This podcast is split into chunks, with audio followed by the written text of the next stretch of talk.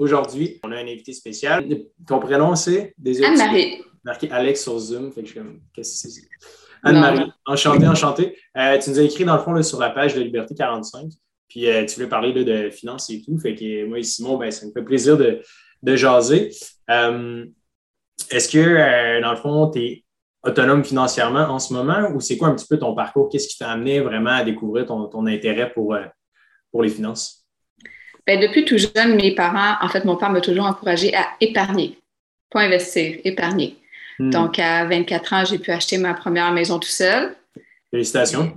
Merci, merci. Donc, euh, j'ai acheté ma première maison, puis ensuite, j'ai pu moins épargner. Puis, juste avant la COVID, euh, je l'ai vendu. Ça m'a donné un bon magouille d'argent. Puis là, euh, j'ai déménagé chez mon conjoint, ben, en fait, chez les parents de mon conjoint avec lui, pour trouver un autre endroit où vivre temporairement. Là, ma soeur s'est séparée au même moment. Puis on s'est dit, OK, qu'est-ce qu'on fait? Est-ce qu'on achète un immeuble à revenu?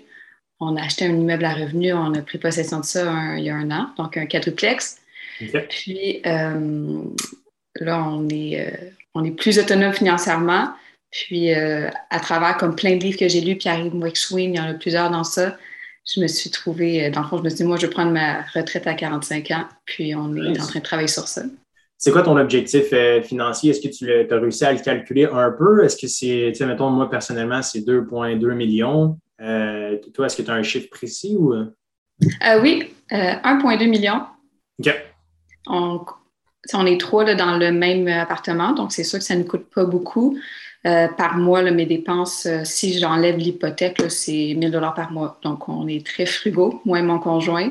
Nice. Donc, ça nous permet d'avoir, de pouvoir c'est ça, ça nous coûte moins cher. Fait que présentement là, 58 de mes revenus. Ah ouais, c'est énorme. Ouais, ça c'est solide. Euh, qu'est-ce qui t'avait motivé à l'époque à, vendre ta maison? Est-ce que c'était par peur que genre l'immobilier euh, crash ou c'était vraiment juste une question de timing euh, personnel? Ah, c'est un timing. dans le fond, je gardais la même compagnie, je changeais d'emploi, je me rapprochais de ma famille, puis c'est juste une question de timing. Mais ça m'a permis de faire des choix différents. Après, je me dis, là, j'ai l'argent, j'ai la mise de fonds. Qu'est-ce qu'on fait d'intelligent avec ça pour que là, je puisse commencer à pas investir, là, mais vraiment épargner. Euh, pardon, l'investir. Pas épargner, mais investir. Donc là, c'est là qu'on a commencé à acheter en bourse. Puis, euh, nice. Comment euh, comment tu as passé de 0 à 1 en bourse? Parce que moi et Simon, on a beaucoup de gens qui passent à faire le bootcamp. Puis, on accompagne là, vraiment. Hier, justement, j'avais un appel avec un des membres du bootcamp, il fallait qu'on s'assise ensemble pour acheter ses actions, pour qu'elles soient assurées. Comment tu as fait pour développer ta confiance en bourse? Qu'est-ce que tu as fait? Je pense que j'ai pris le temps de lire des livres, j'ai écouté beaucoup de podcasts. Puis au début, là, quand j'étais jeune, j'épargnais, puis mon père, j'avais toujours l'impression qu'il fallait tellement beaucoup d'argent pour commencer en bourse, là, un 5 hein? ou 10 000. Là, je ne peux pas faire ça, je vais acheter ma maison, ça ne fait pas de sens. Donc là, je n'allais pas en bourse. Puis c'est avec l'application de Wealthsimple, ça a tellement rendu ça simple pour moi en un clic, des versements automatiques. Je dis, waouh, c'est super facile. Donc, ça a commencé petit comme ça. Est-ce que tu utilises le, le Robo Advisor de Wealthsimple, dans le fond? Je l'ai essayé au début. Dans le fond, ça a été mon premier achat. Puis ensuite, je me suis dit, ben là, je suis capable de le faire moi-même. J'ai, euh, on lit beaucoup de livres, j'ai regardé beaucoup de podcasts, mais les ETF, donc euh, VFV, XQT, Est-ce que tu as, appris en partie grâce à nous à, acheter ces FNB-là ou? Euh? Vous, je vous ai connu euh, cette année, donc euh, non, mais c'est sûr que ça a renforcé le fait que je faisais des bons choix. Oui. Puis il y a une question que, que j'aimerais avoir ton opinion. il n'y a pas nécessairement de vérité absolue, mais toi, quand tu viens chercher un FNB, qu'est-ce que tu regardes comme critère? souvent, on dit, bon, pourquoi est-ce que tu irais à 100% dans VFV? Qui est genre mm-hmm. les 500 meilleures entreprises américaines. Pourquoi est-ce que tu irais 50-50 dans deux FNB? Pourquoi est-ce que tu irais chercher plus d'FNB? C'est quoi un peu ta stratégie euh, par rapport au FNB? Au début, ma stratégie, euh, ce que j'ai lu, ce qu'on avait comme recommandé, c'est d'aller investir, exemple, euh, Canada, un pourcentage, ensuite les États-Unis, un long pourcentage, ensuite les marchés émergents, un long pourcentage, puis je me souviens plus c'était quoi l'autre, on en avait quatre. Là, je suis en train de faire ça, mais là, après, il fallait que moi, je recalibre le tout pour que ça devienne comme euh, que les proportions se gardent au courant de l'année. Là, je trouvais ça un petit peu euh, long et exigeant parce que là, j'ai des actions avec ma compagnie aussi. J'achète le CRDC avec des jardins. J'achète mm. aussi le FTQ. Donc, ça venait que finalement, j'avais plus de euh, de part au Canada que je pensais avec les VLV. Donc là, ensuite, avec ces XEQT et VEQT, un dans Montréal, un dans Montpellier, je me casse pas la tête avec ça. Oui, je vais avoir un petit peu plus de portions canadiennes à cause du CRDC et du, du FTQ, mais c'est quelque chose que je suis complètement à l'aise. Oui, c'est pour ça que moi et Simon, on aime vraiment beaucoup Quest Trade. Là. Simple, c'est intéressant pour faire le premier pas. Mais mm-hmm. après ça, c'est quand tu as une répartition des actifs ou des trucs comme ça plus précis. avec, avec Quest Trade qui est passif, c'est comme un, logiciel qui vient avec. Ça te permet, dans le fond, de tout acheter en un clic. Puis euh, on travaille en ce moment sur un nouvel outil là, qui, qui, va s'appeler Scale, qui va permettre justement de, faire ça de façon automatique sans avoir à cliquer sur euh, un bouton. Mais euh, c'est cool de savoir que, tu sais, toi qui n'as aucun background en finance, si je ne me trompe pas, est-ce que ton, tu travailles dans le domaine des finances? Non, moi, j'ai commencé un bac en actuariat que je n'ai pas terminé. Donc, j'avais quand même une certaine. Euh, je savais un peu c'était quoi la finance, mais non, ensuite, j'ai continué en gestion. Hmm. Nice. Euh, Sim, je me demandais, toi, Sim, qu'est-ce qui t'a motivé à investir en bourse? C'est quand la, première fois que tu as acheté des actions ou un FNB? C'est euh, en étant full endetté. c'est quand j'ai parlé à, mon ami justement qui, était banquier, planificateur financier. il m'avait parlé justement de. C'est lui vraiment qui m'aidait à sortir, euh, à sortir des dettes grâce justement au transfert de solde, qui m'avait expliqué que je pouvais avoir une carte de crédit pour euh, zéro qui est un prêt dans le fond à 0%. Bref, on avait déjà parlé. Puis il m'a montré que lui, euh, il investissait en bourse. Puis il m'avait dit, tu sais, lui, il était, pour la BMO à l'époque. Puis il m'avait dit, tu sais, si tu veux investir en bourse, mais dis, investis jamais avec ta banque. Là, il dit, ils prennent des frais de fou. Il dit, moi, je fais ça tout seul. Puis euh, c'est là que j'ai commencé. Et puis j'ai vraiment eu la piqûre. Pour moi, ça a été une révélation. Tu sais, des fois, il y a des choses comme ça que c'est comme des révélations. Ça, ça a été pour moi, je fais comme waouh.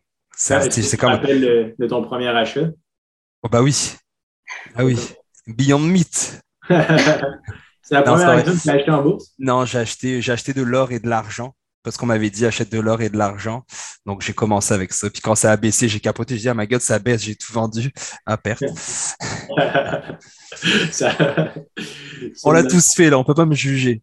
On peut pas me juger, tout le monde l'a fait. Chose, même chose pour moi. Les premières choses que j'ai achetées, c'est ça, je pense j'avais 17 ou 18, puis c'était genre du Bitcoin, genre.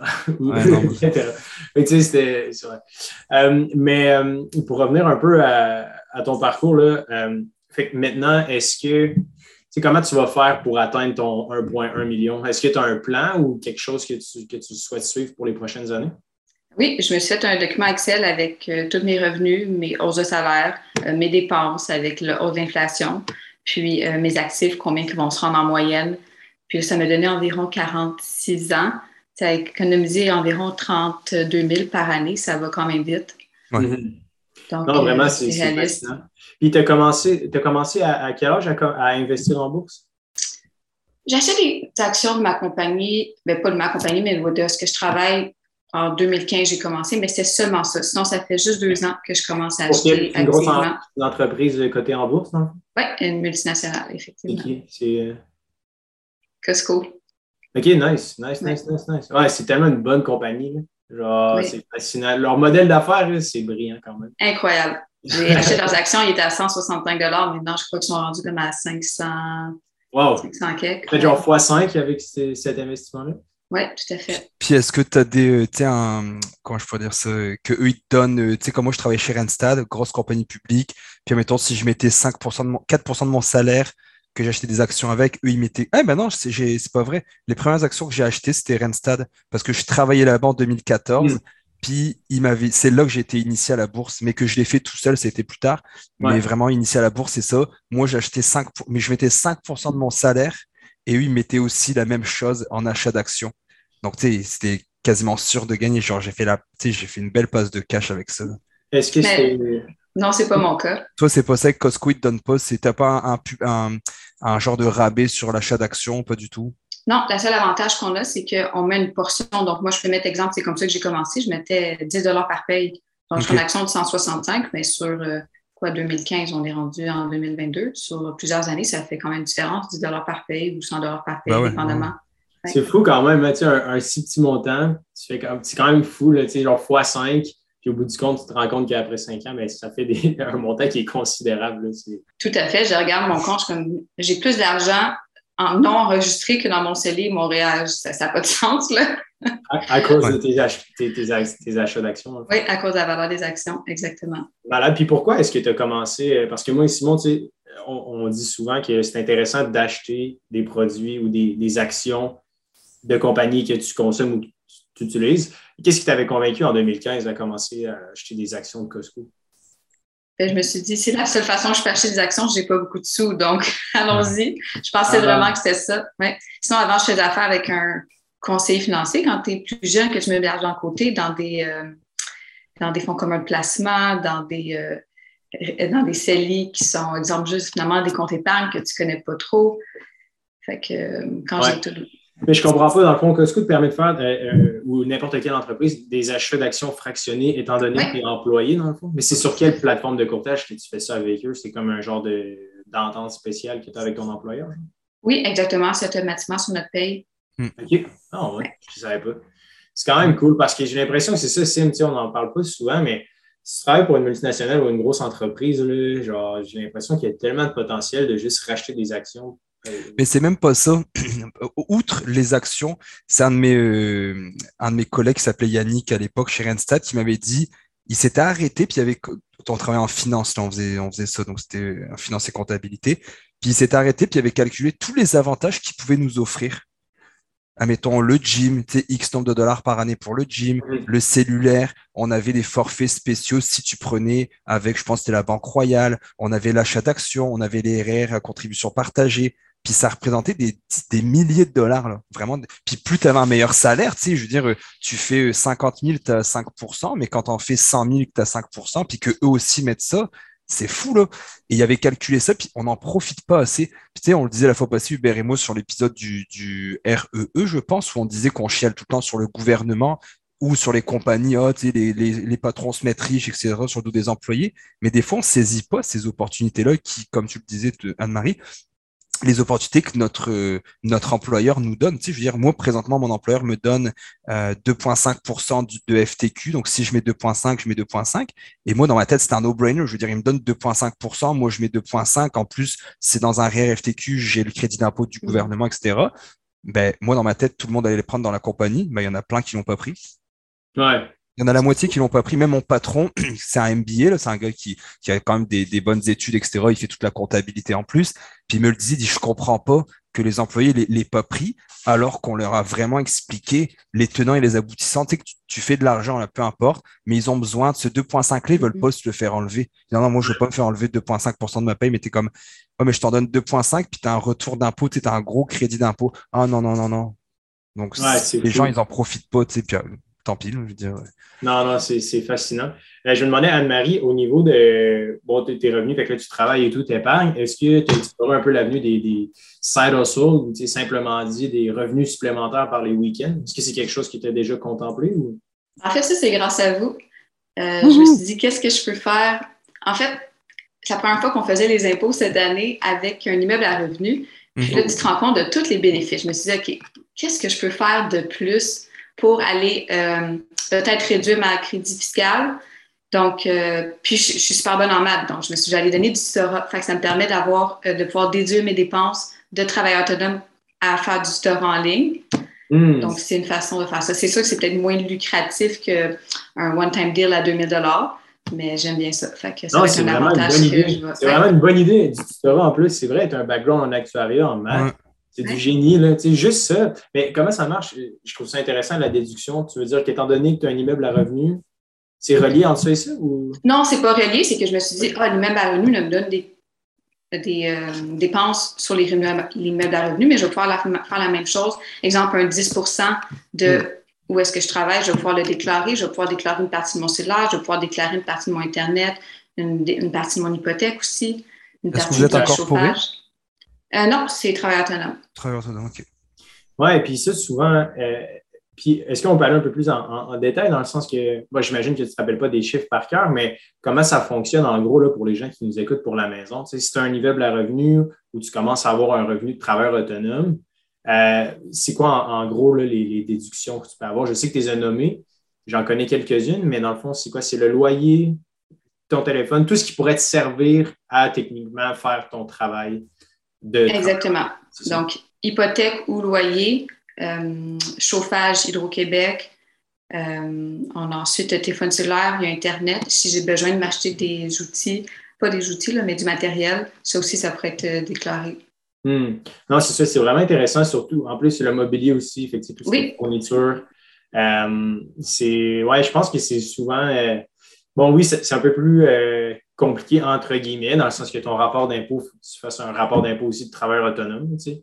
Fait que, il, y a, ça aussi qui est, qui est à considérer, mais en soi, j'ai l'impression que le retour sur investissement est tellement plus grand que ça vaut tellement la peine. Euh, le tutorat, ouais, c'est cool. Comment tu fais pour trouver des clients? En fait, euh, je suis avec une plateforme succès scolaire. Ça va faire, si je ne me trompe pas, 25 ans que c'est euh, déjà actif. Donc, moi, je suis avec eux. Eux, ils me payent comme travailleur autonome une fois par deux semaines. Hmm, c'est donc malin. OK, fait que tu vas, dans le fond, sur une plateforme qui a déjà des clients, right? Exactement. Ça, c'est cool. Il y avait un truc que j'avais quand j'allais à l'école, je te dis, ça s'appelait AlloProp. Oui, j'utilise ça souvent. Mais ça, dans le fond, est-ce que c'est le même business model? Dans le fond, il engage des travailleurs autonomes? Je ne pourrais pas dire. Je ne pourrais pas dire. Parce que ça, je trouve ça quand même brillant. Tu sais, Sim, euh, la, femme à Sim fait ça. Moi aussi, c'est un service que, que j'utilise. C'est les Facebook Marketplace. sais, vraiment une plateforme où il y a déjà de la clientèle. Mm-hmm. Puis d'offrir un service sur cette base-là. On a commencé la location de trottinettes électriques. Ouais. Euh, c'est là-dessus que j'ai trouvé des machines distributrices. Je sais pas. C'est super toxique comme environnement, genre, parce qu'il y a vraiment beaucoup de monde, genre, puis les gens, comme, aiment ça, on dirait, perdre leur temps sur Facebook Marketplace, juste comme m'écrire, mais ne pas acheter. Je suis comme, est-ce que tu veux louer la trottinette électrique ou pas? Ou, tu mettons, tu marques trottinette électrique à louer, puis là, la personne écrit, ah, excuse-moi, je pensais que c'était à vendre mais il est marqué à louer dans le titre. Genre. Ah, les gens ne lisent pas. Non. C'est à, louer 40 par jour. Puis là, la, première question qu'il me dit, c'est ça va coûter combien? Mais c'est marqué, genre, c'est juste en dessous. C'est 40 Je suis comme, pourquoi tu m'écris, genre? en tout cas, ça me fait tellement capoter, genre, Facebook Marketplace. Mais malgré ça, c'est malade parce que c'est une opportunité d'avoir des clients gratuits. Mm-hmm. Ah oui. Souvent, c'est vraiment c'est vraiment négligé. Euh, puis ton immeuble à revenu, euh, comment est-ce que, est que tu comptes racheter, dans le fond, d'autres euh, portes? Ou comment tu vois cet investissement-là avec tes revenus actuels et ton épargne? Oui, tout à fait. Là, c'est un quadruplex, donc on a dû mettre 20% On est trois.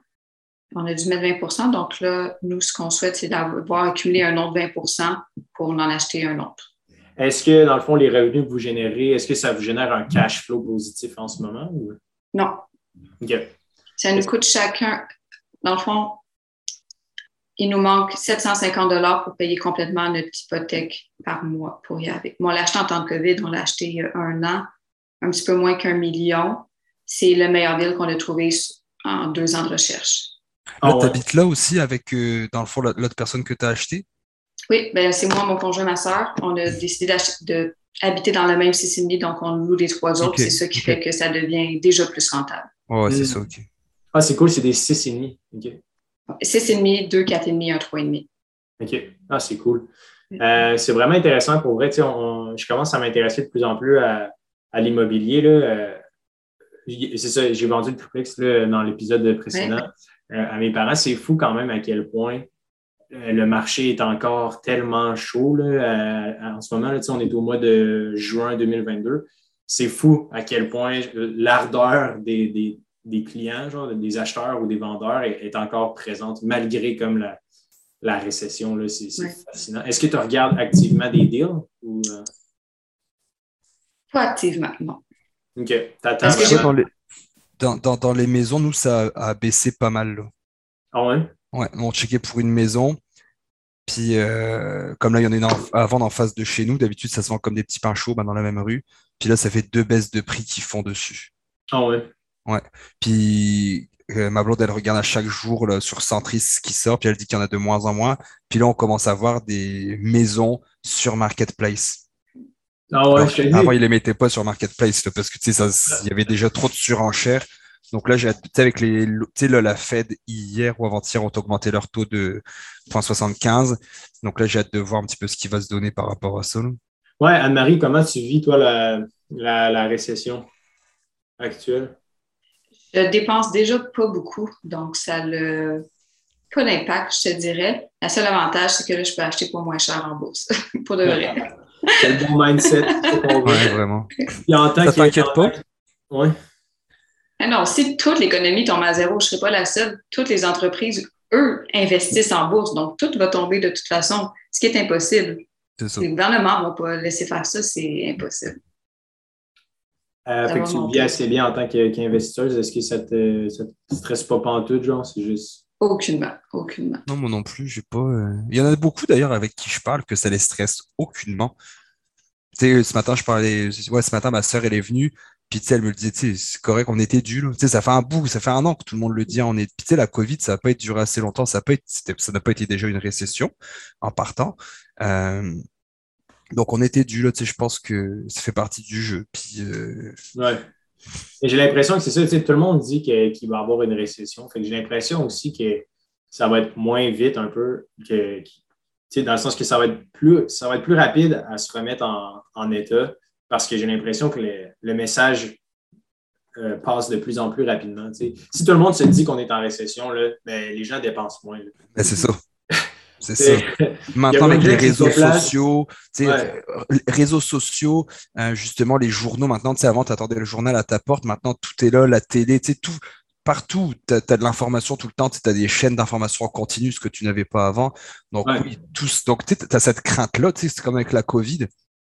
Je reviendrai pas là-dessus parce que je pense que c'est pas mal fini, mais ça peut, c'était ça aussi, c'est qu'avant, euh, on, on savait tout tout de suite, tu savais ce qui se passait en Chine, en Europe, avant même que ce soit arrivé. Les gens étaient déjà en panique alors qu'on l'avait pas encore vécu, que c'était pas encore arrivé chez nous. Mais c'est ça aussi que ça fait le transfert Ouais. d'informations qui va extrêmement rapidement.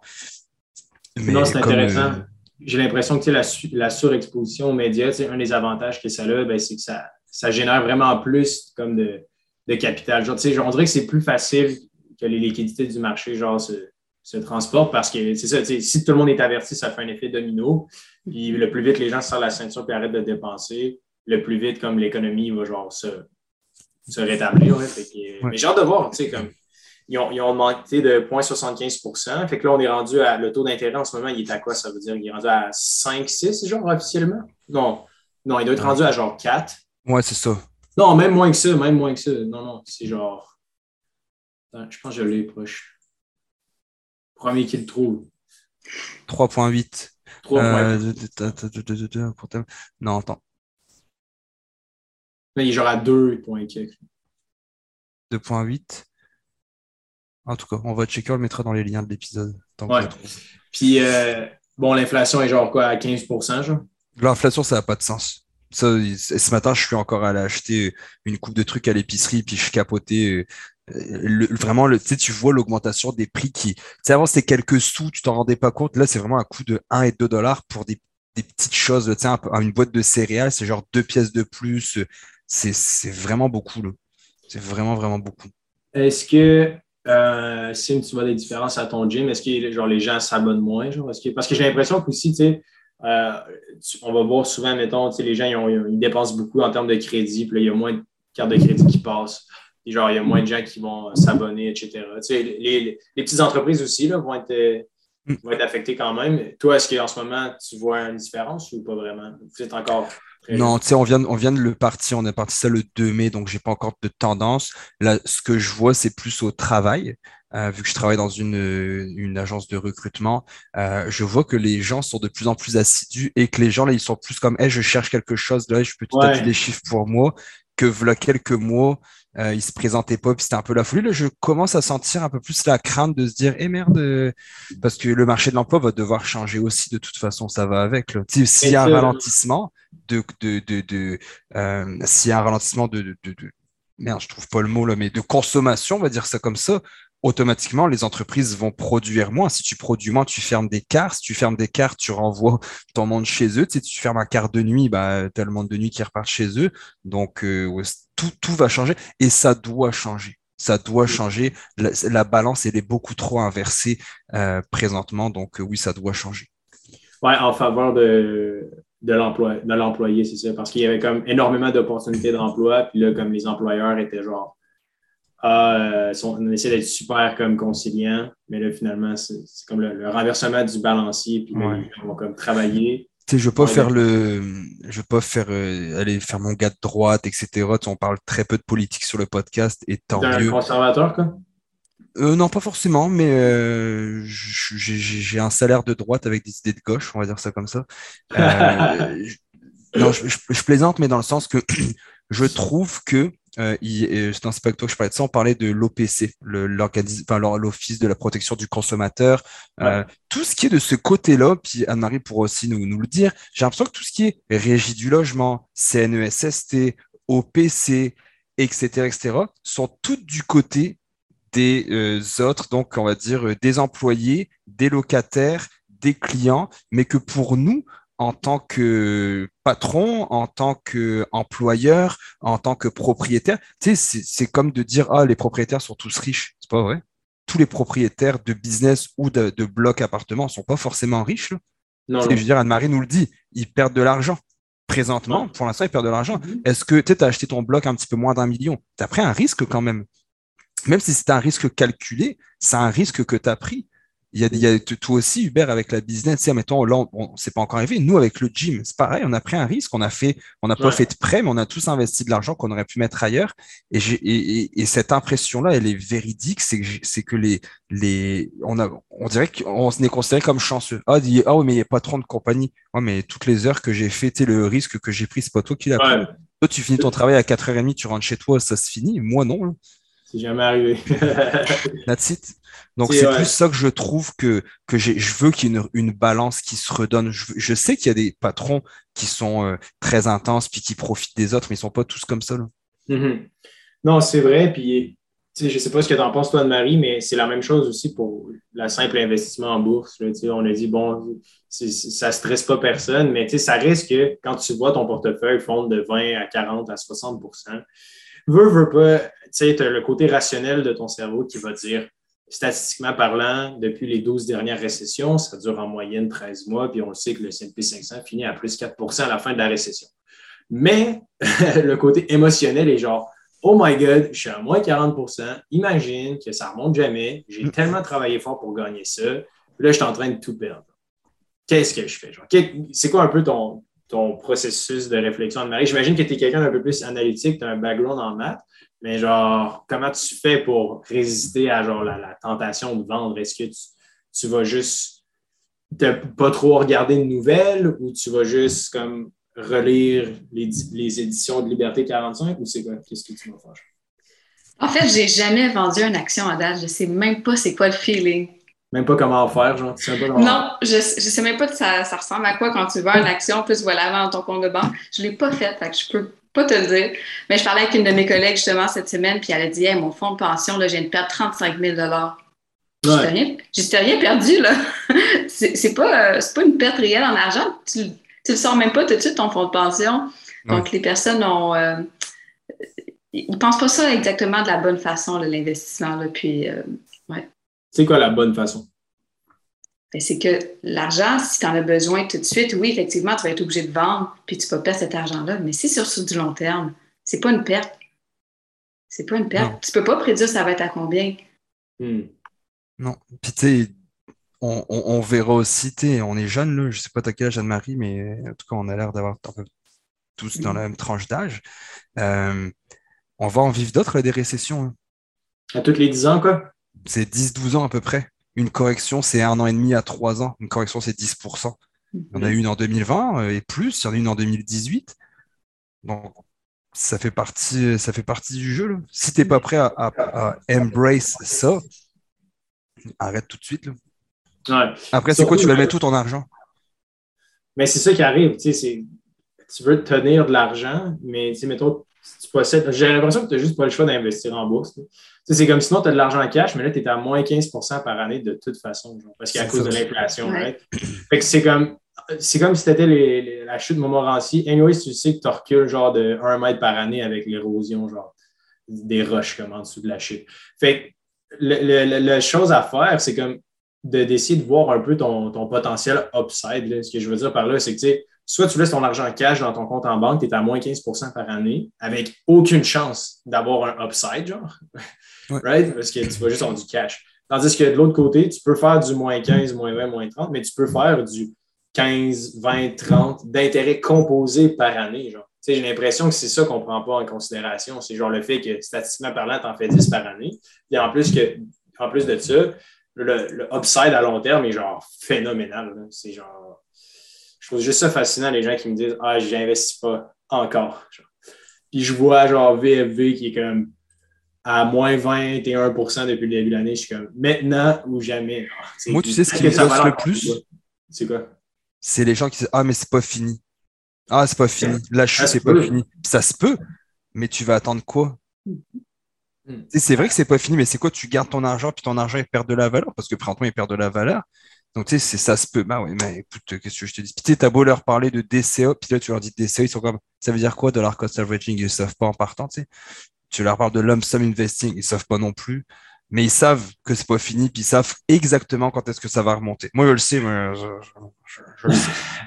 C'est ce qui arrive, c'est que la, la, la, descente, souvent, là, à, à, quel point elle est abrupte aussi. La, la, remontée là, va se faire quand même plus vite qu'on le pense parce que ah oui. là, les gens attendent, attendent, attendent. Puis dès qu'on va voir un peu le, marché remonter en hausse, tous les, investisseurs vont recommencer à rentrer genre, de façon super impatiente parce que genre, tu sais, tous les hedge funds, là, ils ont, veulent, pas, ils accumulent de l'argent aussi, puis ils vont réinvestir pour rattraper leurs pertes. Genre, ah bah oui.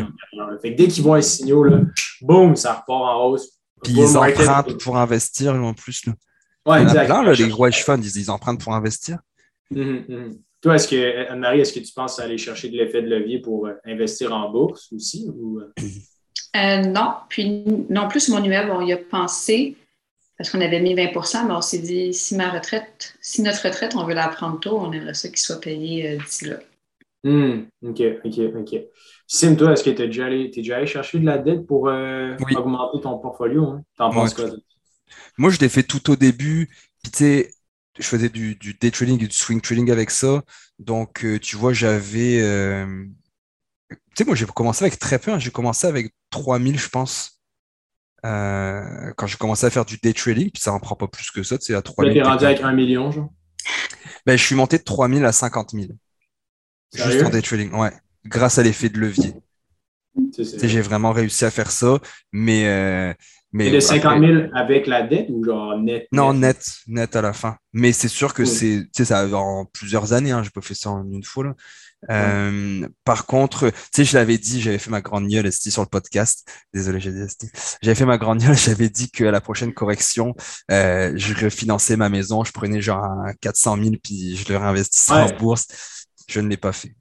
Ah! J'ai parlé, ouais, j'ai parlé à travers mon chapeau. Je, ouais, je sais pas. Non, je suis comme, euh, je, je, la joue. Moi, je suis quelqu'un de très safe dans la vie, très conservateur pas en politique, mais euh, en, dans la vie. Là, je, je me dis, tu sais, je suis bien, je suis bien comme ça. Euh, peut-être à un moment donné, mais pas là.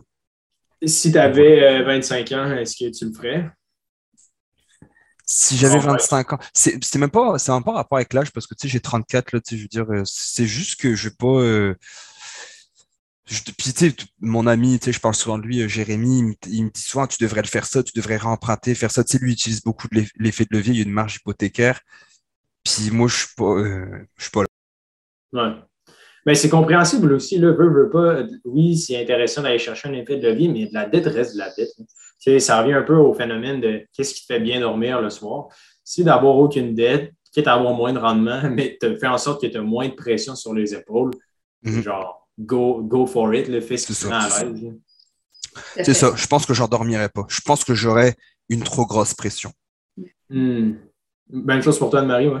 Oui, tout à fait. Parce que je comprends le principe que si tu t'endettes pour aller chercher un plus gros, euh, une plus grande valeur, c'est optimal. Mais moi aussi, j'aime mieux avoir pas de dette, puis euh, vivre. Euh, c'est ça, parce que si on fait le calcul rapidement, tu sais, admettons, tu vas chercher un prix hypothécaire à 3% d'intérêt, mettons, hypothétiquement mm-hmm. parlant, puis tu vas chercher un rendement en bourse en moyenne de genre 10% par année.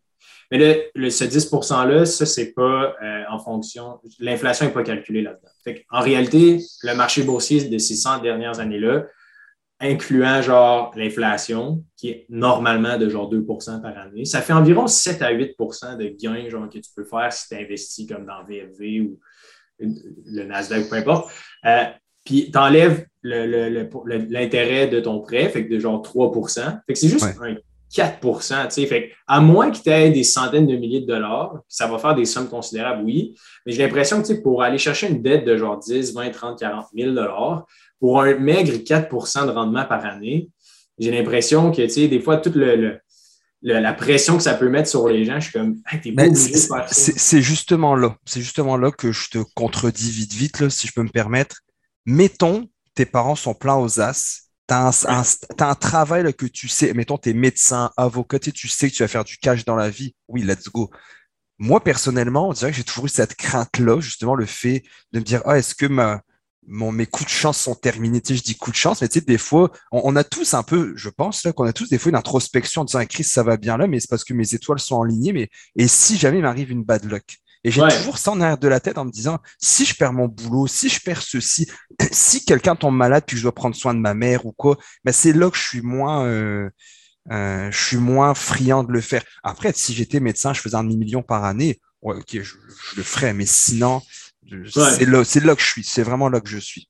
Non, je comprends, puis c'est intéressant parce que c'est quand tu as, un revenu qui est assuré, oui, c'est intéressant, mais ça reste que, il y a toujours un risque, puis quand tu débutes en investissement, j'ai l'impression, personnellement parlant, qu'on prend beaucoup de risques qui est un peu non calculé au départ. Souvent, on va investir dans des actions individuelles puis on va se dire Ah, je, je suis prêt à tout risquer, je n'ai pas peur de perdre cet argent-là. Mais ça reste qu'au fil du temps, quand la sagesse s'installe un peu puis les années genre, se multiplient en tant qu'investisseur, tu te rends compte que le calcul que tu fais sans savoir c'est quoi mon potentiel c'est quoi mon rendement versus la perte potentielle. Fait que si c'est pas genre du 2 pour 1 ou du 3 pour 1, ben pourquoi je ferais le trade? C'est comme, comme faire du swing trading avec ta vie, littéralement. j'ai un potentiel 10 de perte, mais j'ai un potentiel 30 de gain. Let's go, ça fait du sens. Mais euh, non, je trouve ça, je trouve ça intéressant, la, dette. C'est pareil, euh, on parle de dette, mais on parle de temps aussi. Tu sais, le temps, euh, on dit le temps, c'est de l'argent, mais moi, personnellement, puis toi aussi, Hubert, puis probablement euh, Anne-Marie, on pourrait tous faire plus d'argent. Je pense qu'on a tous les trois un cerveau, on est tous les trois des travailleurs. On pourrait faire plus d'argent. Mais à un moment donné, qu'est-ce, moi, je pourrais faire plus d'argent à la job, mais je passerais moins de temps avec ma fille. Hmm. Je ferais pas de temps pour m'entraîner. Mais je pourrais, tu sais, le rôle de VP qui me propose, c'est ça. Oui, je pourrais être vice-président, mais ce serait du 7 heures le matin, probablement 6, 7 heures le soir, 7 jours sur 7. Alors oui, je ferais un méchant, un beaucoup plus gros salaire, mais je pourrais plus m'entraîner. Je pourrais probablement plus être avec Liberté 45. Tu sais, j'aurais beaucoup moins de temps pour Liberté 45. J'aurais pas de temps pour le gym. Donc, est-ce que c'est ça que je veux? Ouais. Non, c'est ça. Je trouve, ça intéressant. Puis, ça revient un peu à la, théorie de l'indépendance financière. C'est, pour toi, ça veut dire quoi, Liberté 45? 45, c'est un chiffre qui est absurde dans le sens que, tu sais, l'important, c'est vraiment plus l'indépendance financière, peu importe l'âge que tu y mets. c'est ça, ben oui. Je trouve ça, je trouve ça cool. Anne-Marie, merci infiniment euh, d'être venue sur le podcast. Moi, ici, on était genre, on n'était pas trop certain. C'est qui Anne-Marie? Est-ce que genre elle est autonome financièrement ou pas? Euh, mais, mais c'est une belle surprise pour moi. Merci euh, de nous avoir partagé un petit peu ton parcours. Je pense que ça va aider les gens, honnêtement, juste d'avoir une discussion de gens qui ne sont pas nécessairement allés sur Mars ou genre que c'est pas comme du monde qui ont des Lambos, genre. Je sais pas, je trouve ça le fun de voir que hey, peu importe ce que tu fais, c'est possible de devenir mhm. autonome financièrement en comprenant genre l'investissement et l'épargne. En tout cas, je trouve que tu une belle représentation de ça. Tu risques de te faire lancer des roches en disant que tu mets 30 000 par année, parce que c'est pas possible de mettre euh, de l'argent de côté en ce moment. Donc, euh... Sim, il n'y en est pas revenu parce que souvent, on se faisait attaquer genre, ah, c'est impossible d'épargner 400 par mois. Mais Anne-Marie, c'en est la preuve vivante que c'est ah possible. Ça dépend combien tu dépenses. Exact, exactement. Bon, ben, merci tout le monde. Euh, si vous avez des questions sur liberté45.com, euh, il y a un petit chat sur Messenger, ça va me faire plaisir d'y répondre. Puis euh, si vous voulez savoir là, pour le bootcamp, moi et Simon, on travaille sur une nouvelle cohorte, la cinquième, qui va ouvrir ses inscriptions à partir du mois de juillet. Je vais mettre les liens en description de l'épisode. Fait que vous allez pouvoir aller jeter un coup d'œil si vous voulez apprendre à investir durant cette grande chute, cette grande récession du 21e siècle. Euh, c'est maintenant ou jamais. Donc, on se dit à la semaine prochaine. Ciao.